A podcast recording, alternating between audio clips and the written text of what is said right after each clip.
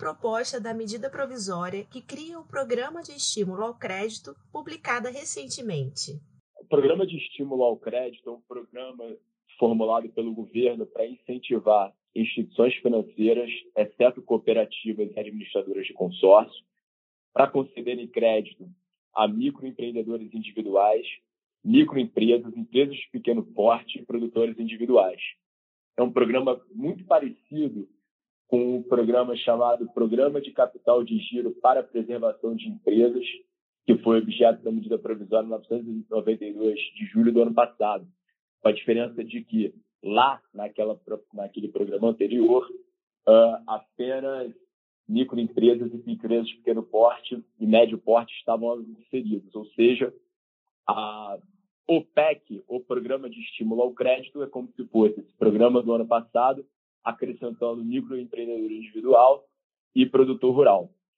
Esses incentivos às instituições financeiras são de natureza basicamente contábil, significam que o governo estima que o banco, as instituições financeiras têm cerca de 48 bilhões de reais que hoje não poderiam alocar em empréstimo a esses, uh, vamos chamar de pequenos produtores, e que, o, portanto, o governo permitiria às instituições financeiras que abrissem mão desse total que o governo estima em 48 bi para uh, financiar essas pessoas físicas e jurídicas. Os incentivos para os bancos perduram até 31 de dezembro de 2026 e os contratos precisam ser assinados entre a vigência da MP, a publicação da MP, dia 7 de julho último, e 31 de dezembro desse ano. Ou seja, de 7 de julho a 31 de dezembro deste ano, uh, MEI, APP, ME e produtor rural têm para assinar esses contratos de empréstimo de dinheiro com as instituições financeiras, que, por sua vez, receberão os incentivos do governo estabelecidos no Programa de Estímulo ao Crédito. Importante ressaltar que o Conselho Monetário Nacional ainda definirá as condições dos empréstimos concedidos pelos bancos sob a SMT. Exemplo, os prazos de carência, prazo para pagamento, juros, as faixas de acordo com o tipo de setor uh, beneficiado. Portanto, é importante a gente aguardar o, a regulação da SMT pelo Conselho Monetário Nacional para, enfim, para que as pessoas, né, para que essas pessoas físicas e jurídicas diligenciem junto aos bancos para tomarem empréstimo. Se aprovado no Congresso, o que muda na prática? O que muda é que microempreendedores individuais, ME, PP e produtores rurais terão mais possibilidades de acesso ao crédito, uma vez que os bancos serão incentivados a conceder crédito a eles, naturalmente, aumenta a oferta de crédito dessas pessoas. E como o ministro Paulo Guedes expôs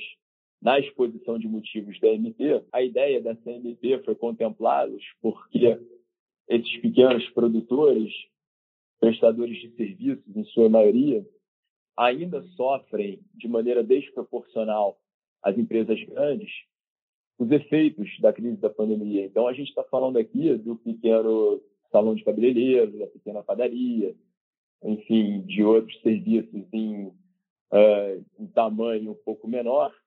e, portanto, e que dependem, obviamente, do, do atendimento, da prestação de serviço presencial. A ideia do governo, portanto, é, é aumentar a oferta de crédito para essas pessoas, a fim de que essas pessoas, obviamente, tenham mais dinheiro disponível de imediato e consigam resistir nesse período que é, ainda é de retomada da economia. E como o programa pode ajudar no combate ao desemprego e na retomada econômica? O programa pode ajudar no combate ao desemprego e na retomada econômica porque concede mais dinheiro de imediato aos pequenos prestadores de produtos e serviços, que, embora sejam pequenos, são a maioria da nossa economia, são responsáveis pela geração, pela circulação de boa parte das nossas riquezas. Portanto, com a maior circulação de dinheiro de e a maior quantidade de dinheiro à disposição desses pequenos produtores, aumenta a quantidade de dinheiro circulando na economia, portanto, aumenta o fluxo econômico, aumenta a geração de emprego, enfim, a toda oferta e demanda de produtos e serviços, isso sem dúvida nenhuma aquece a economia. E na sua opinião, a aprovação deve acontecer em breve? Uh, acredito que sim, considerando que programa anterior de um ano atrás uh, entrou em vigor de maneira rápida e até só para né, esclarecer, a medida provisória já está em vigor. Assim que o Conselho Monetário Nacional